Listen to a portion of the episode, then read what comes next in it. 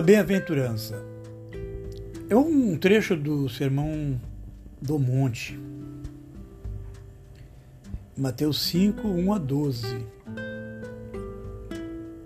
Vendo Jesus a multidão, subiu ao monte e depois de ter sentado, aproximaram-se seus discípulos.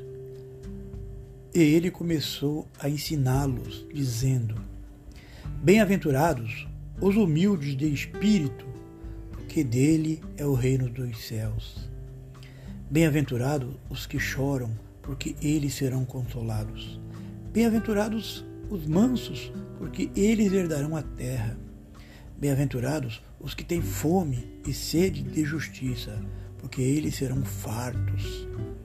Bem-aventurados os misericordiosos, porque eles alcançarão misericórdia. Bem-aventurados os limpos de coração, porque eles verão a Deus. Bem-aventurados os pacificadores, porque eles serão chamados filhos de Deus. Bem-aventurados os que têm sido perseguidos por causa da justiça, porque deles é o reino dos céus. Bem-aventurados sois quando vos injuriareis, vos perseguirem e mentindo, dizendo todo o mal contra vós, por, por minha causa. Alegrai-vos e, chutai, porque grande é o vosso galardão nos céus, pois assim perseguiram os profetas que existiram antes de vós. É, amado irmão. No mundo da alegria, porém, mais existe dores e tristeza. Jó dizia que o homem vive pouco tempo na terra e a sua vida é cheia de tribulações. As Escrituras chamam a terra um vale de lágrimas e compara a vida do homem à de um operário que apenas à noite come o seu pão banhado de suor. Sentimos-nos neste mundo vergado ao peso da dor hoje, amanhã ou depois, ela não nos deixa de visitar-nos. O peso do infortúnios acompanha a humanidade em todos os séculos. O homem vem ao mundo com um grito, um gemido de dor e o seu último suspiro. No berço do túmulo, a estrada da vida está semeada de espinho e banhada de lágrimas.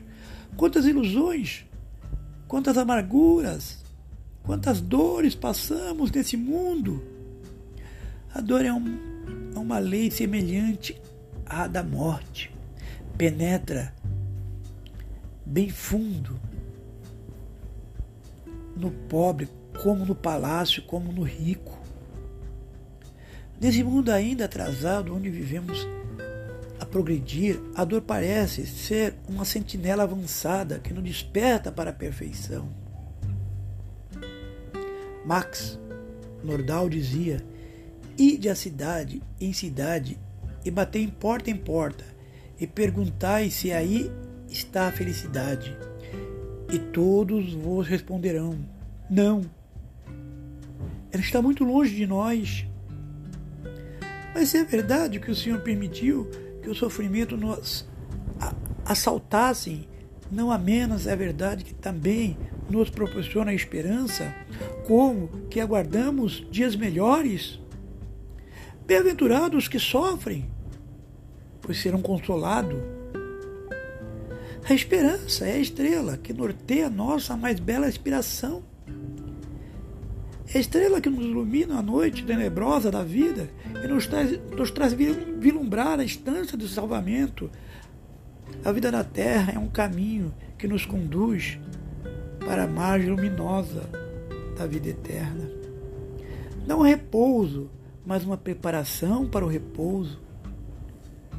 O apóstolo Paulo, dos gentios, recordando-nos de uma de suas luminosas epístolas da vida real, disse: Dia virá em que deperimos o veste mortal para vestir da veste da imortalidade.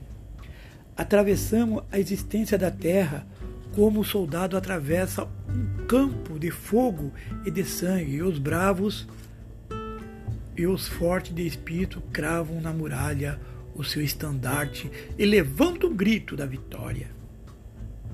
É isso que nos ensina as Escrituras da consoladora doutrina. Tomando de compaixão pelo mundo, Cristo desce das alturas, senta-se sobre o seu monte, atrai assim multidões de desaventurados e começa o seu monumental sermão com as consoladoras promessas. Bem-aventurados os pobres, os aflitos, os que choram, porque deles é o reino dos céus. Palavra boa de esperança proporciona sempre resignação, coragem, fé aos desiludidos das promessas do mundo. O homem que confia na, na espera de Deus, vê nos seus sofrimentos o resgate de sua falta, o medo de se purificar da corrupção. É preciso ter fé, é preciso ter esperança. Dizei ao moribundo em que é verdade ou a verdade não morrerá ele, animado pela vossa palavra, enfrentará a morte e não sofrerá seu arguilhão. A esperança é a consolação dos aflitos, a companheira dos exilados, a amiga dos desaventurados, a mensageira da promessa de Cristo. Perca o homem tudo, bens, fortuna, saúde, parente, amigos, mas a esperança não. É a filha do céu, envolve e prossegue a sua exceção ao bem, para a vida, para a imortalidade. A vida eterna.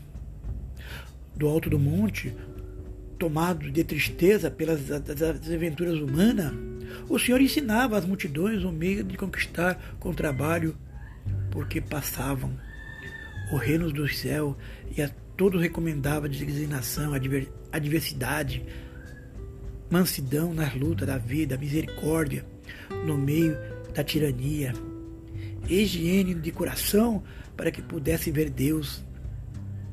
Nessa autêntica oração, o Senhor já previa que seria injuriado e perseguido todos aqueles que crendo na Sua palavra encontraram nela o arrimo para suas dores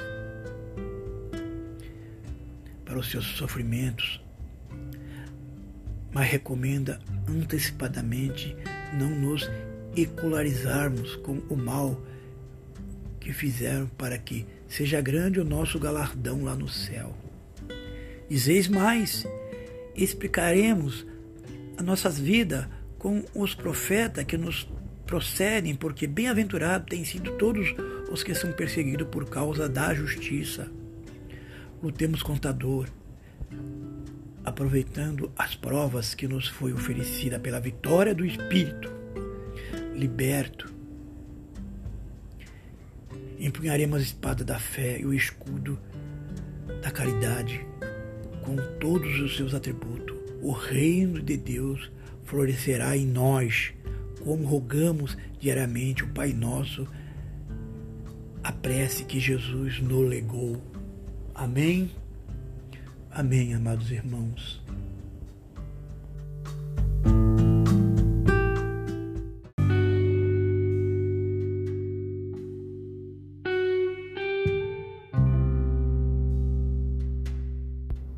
Amados irmãos,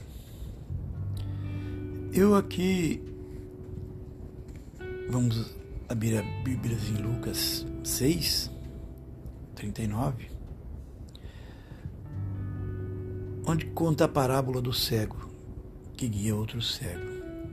Porventura pode um cego guiar outro cego? Não cairão ambos no barranco? Também lá em Mateus 14, 12, 14. Sabes que os fariseus, ouvindo o que disseste, ficaram escandalizados?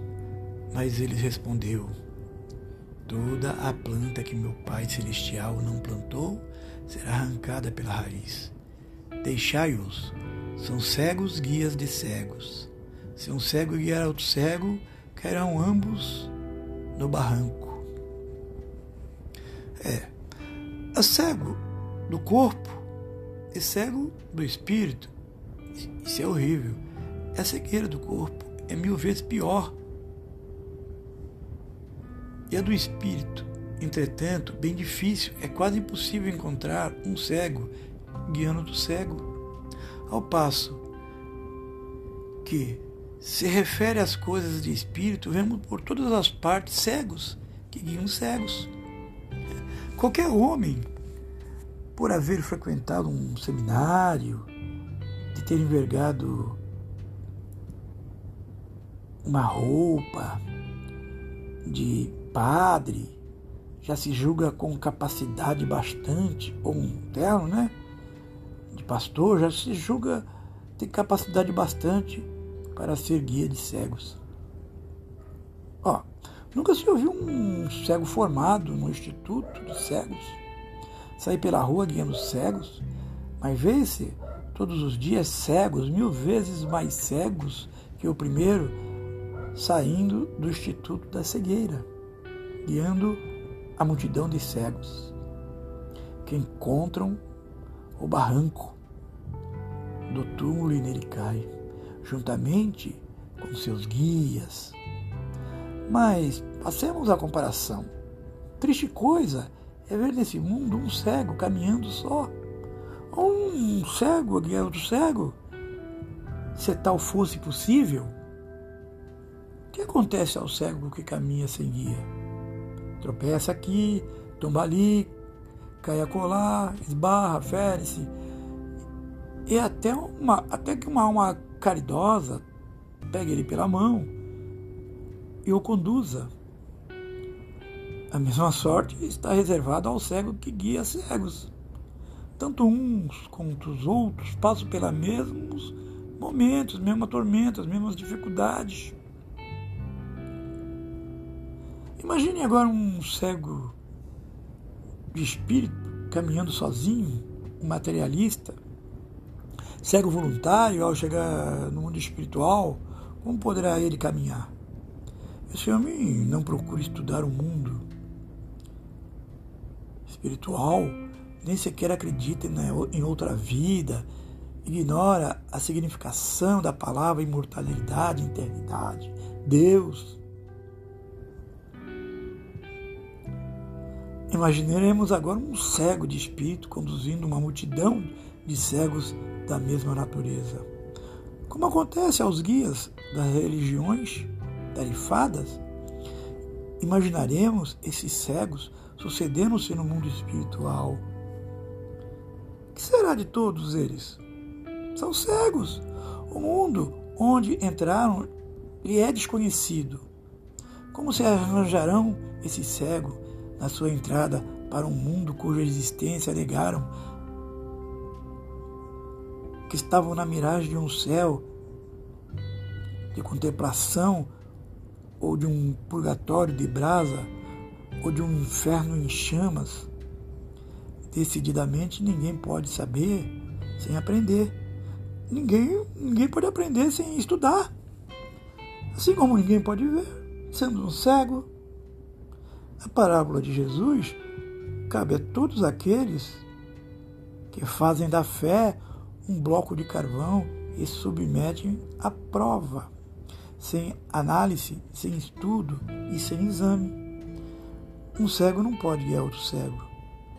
Um ignorante não pode guiar as almas, as ovelhas que por aí caminham. Essa palavra faz ilusão ao sacerdote hebreu. Pode referir-se hoje ao sacerdócio romano, ao, ao protestante, assim como aos materialistas modernos, saduceu, que tudo negam. Amém? Fica na paz do Senhor.